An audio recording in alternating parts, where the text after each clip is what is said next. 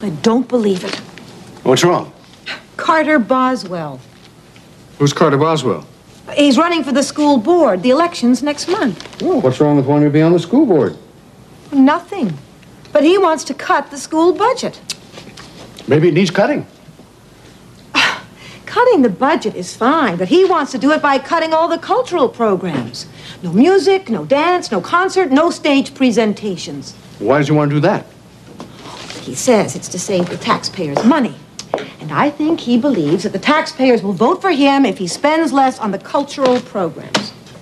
He's probably right. Uh, lots of people want their taxes used for new books and uh, new paint job in the schoolrooms. Maybe some of us would like to pay a little bit more and keep the cultural programs for our kids. Well, I'm not sure, Ellen. I, uh, I hear it from my patients. Lots of people are tired of higher taxes. I know. But if Boswell wins, he'll be an important decision maker on the school board. And he doesn't know anything about our children's education. Uh, who's running against him? Nobody. That's the problem.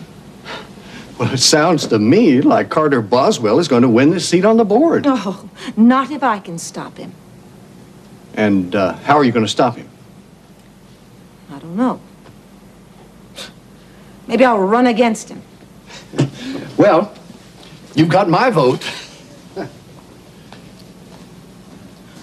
I'm serious, Philip. Why shouldn't I run?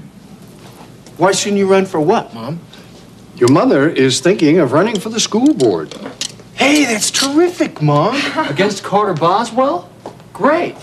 Well, i- i- if I run for office, the voters will have a clear choice. I stand for everything Boswell doesn't.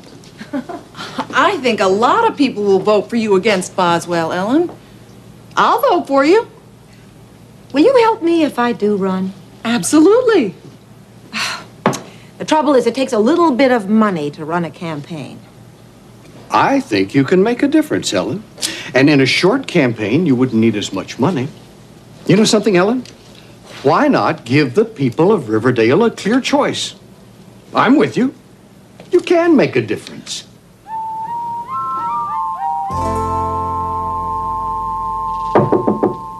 Come in.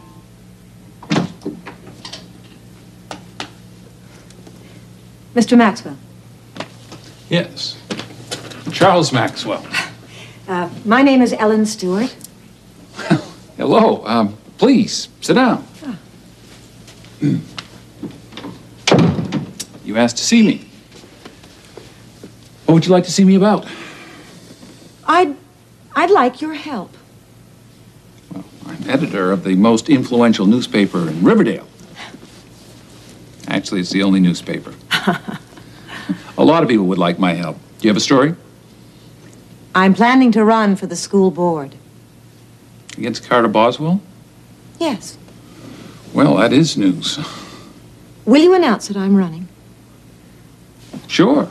But I need some information. Of course. Why will the voters vote for you against Boswell, Mrs. Stewart? Because I care. Vote for Ellen Stewart. She cares. Not a bad slogan. But uh, what do you care about? Well, about the children of our town. I don't want them to grow up without cultural programs in our school. Do you have a plan? I want our children to learn more than reading, writing, and, and arithmetic. I want to keep the after school programs, the music, the concerts. It's not a bad plan. But who's going to pay for all of this? We are. The citizens of Riverdale, of course. I plan to get help from the businessmen and the corporations of Riverdale. That's fair enough. Exactly what do you want from me, Mrs. Stewart? You don't know me. I can't expect you to take my side against Boswell. But I do need some publicity so that the people of our town know that I'm running for office and that I care about our children. Fair enough. I certainly can print the news, and you are now making news.